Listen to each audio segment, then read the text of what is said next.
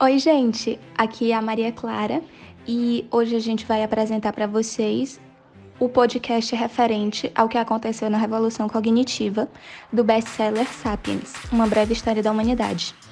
Agora eu vou passar para Amanda e ela vai contar o primeiro capítulo para vocês. Espero que vocês gostem.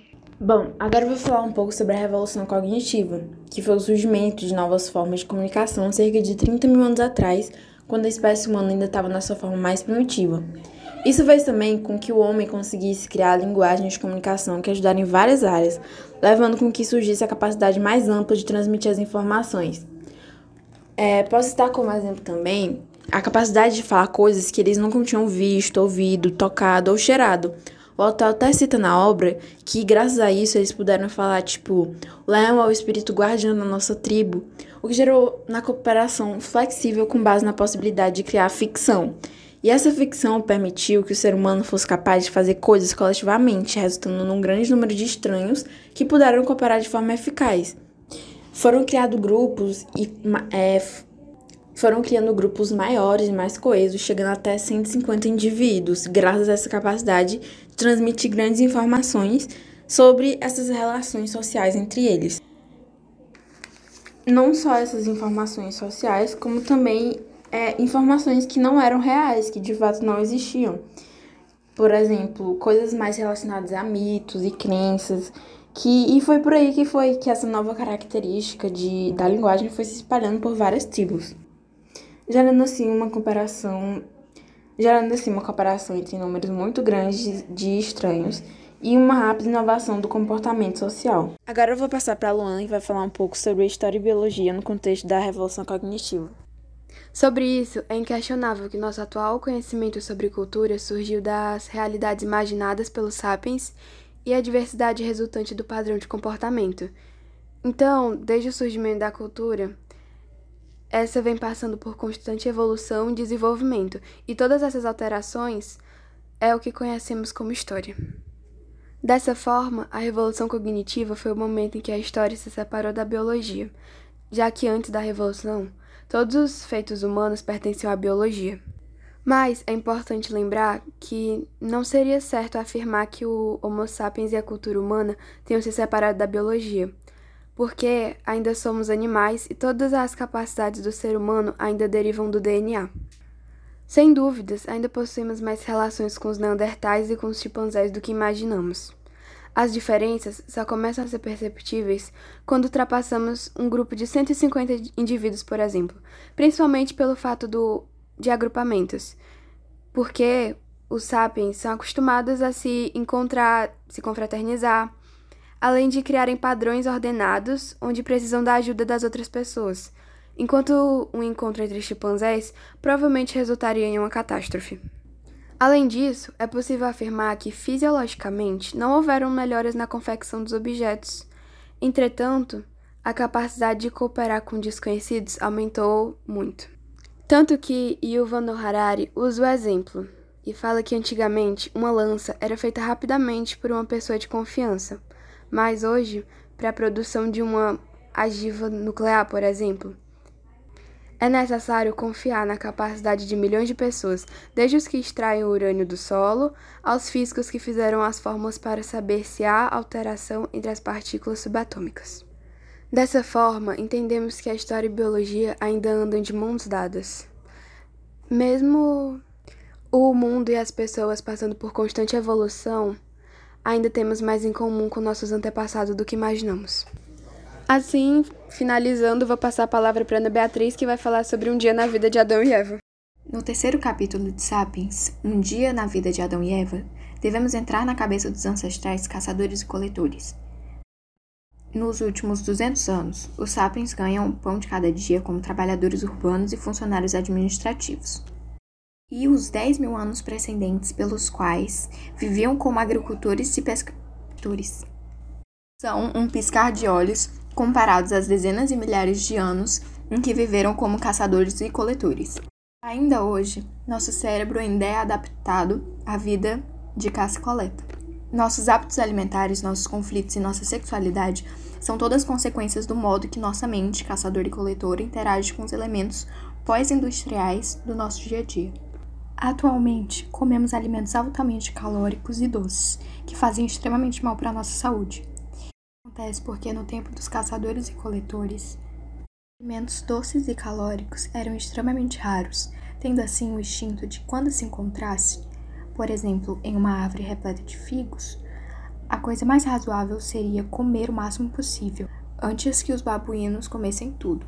Isso que nos motiva a comer um pote inteiro de sorvete se encontrarmos um no freezer. A teoria do gênio guloso. Essa teoria é muito bem aceita pelos estudantes e pelos cientistas nessa área. Existem também outras teorias que não são muito bem aceitas. Acredita-se que bandos antigos de caçadores e coletores não eram monogâmicos e não havia propriedade privada e nem paternidade. Uma mulher tinha relações sexuais e laços íntimos com vários homens e até mulheres, sendo que todos os adultos cooperavam na criação das crianças, já que nenhum sabia qual realmente era seu filho. Defensores dessa teoria relacionam isso às diversas infidelidades e divórcios frequentes, falando que relações monogâmicas não fazem parte do nosso programa biológico. Porém, muitos estudiosos rejeitam essa teoria, falando que a monogamia e a formação de famílias é essencial para os seres humanos. Seguindo isso, embora a sociedade caçadora e coletora tendesse a ser mais comunal e igualitária do que as sociedades modernas, eram constituídas de células separadas, cada um com seu casal ciumento e seus filhos. Mesmo com todas essas teorias, não temos certeza de quase nada, pois existem poucos registros e fontes de estudo. E agora eu vou passar para Lara Gabriele, que vai continuar a explicação do capítulo.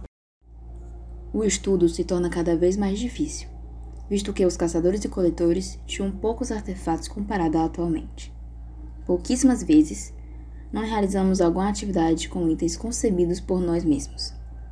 Possuímos uma coleção enorme de itens para cada atividade e relação que temos no dia a dia, como nos hábitos alimentares, por exemplo, em que temos uma diversidade de colheres, pratos e etc.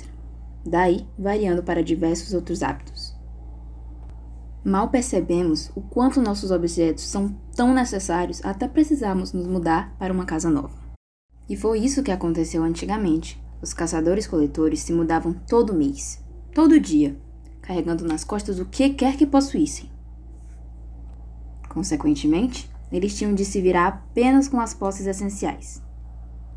Portanto, é possível presumir que a maior parte de sua vida, mental, religiosa e até mesmo emotiva, fosse conduzida sem a ajuda de qualquer artefato, já que eles tinham que se virar apenas com as posses essenciais. Porém, nos dias atuais, estamos praticamente perdidos tentando compreender as crenças e os rituais dos antigos caçadores-coletores. A dependência dos artefatos, portanto, resulta em um relato tendencioso da vida dos antigos caçadores-coletores. Uma maneira de medir e explicar isso é observar sociedades caçadoras-coletoras modernas.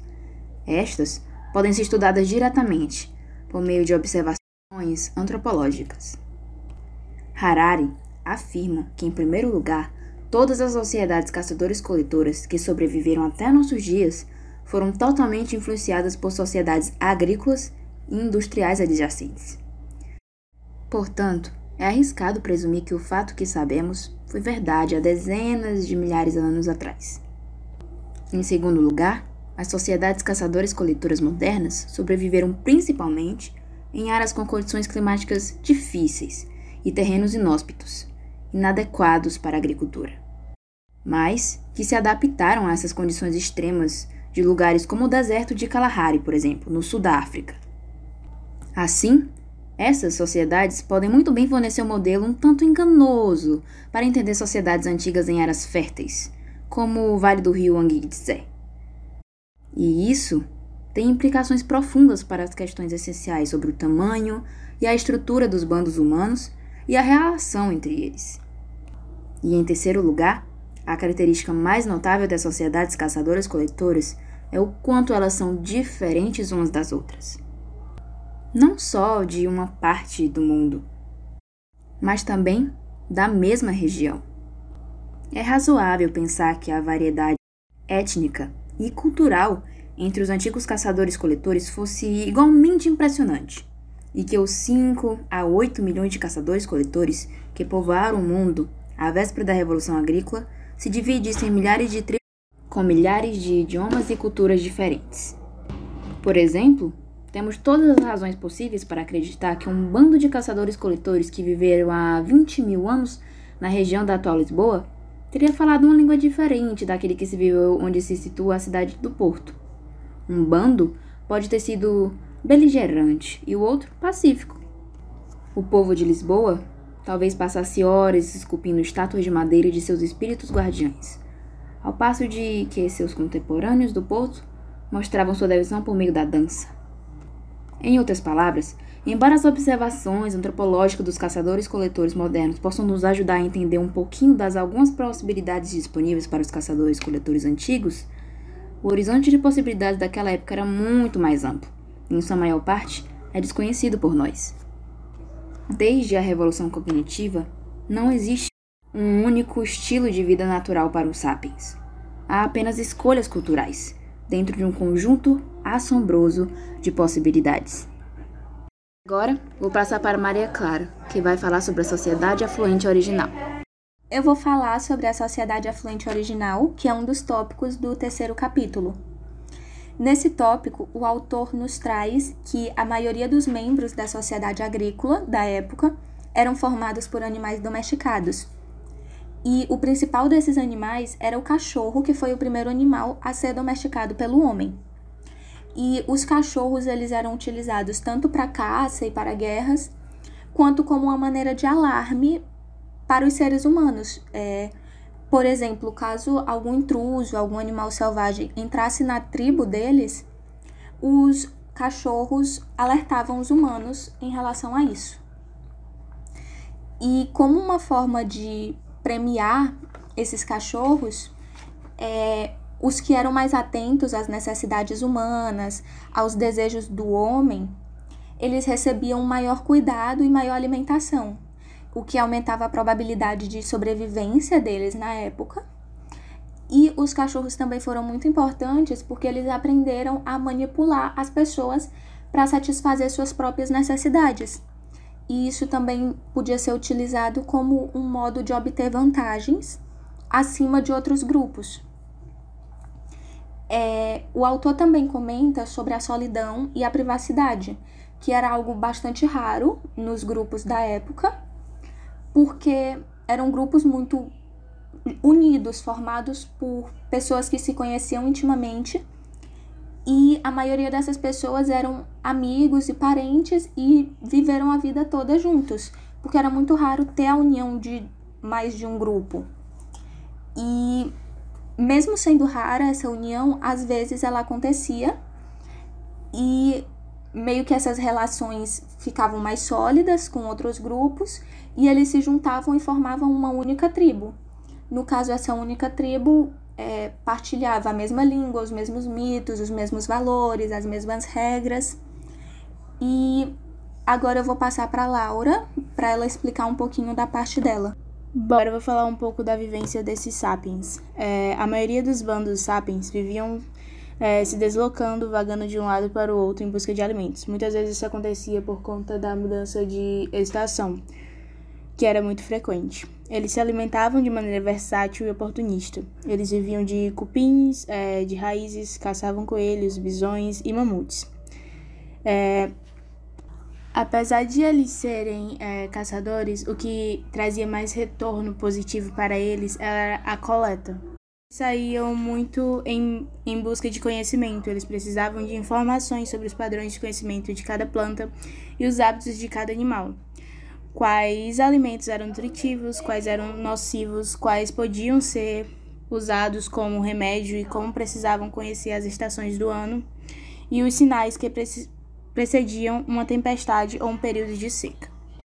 O que diferencia muito dos descendentes modernos, já que os, os caçadores-coletores eles tinham bem mais conhecimento do que os de hoje, pois quando a agricultura e a indústria surgiram, as pessoas puderam contar cada vez mais com as habilidades de outras para sobreviver e se abriram a novos nichos.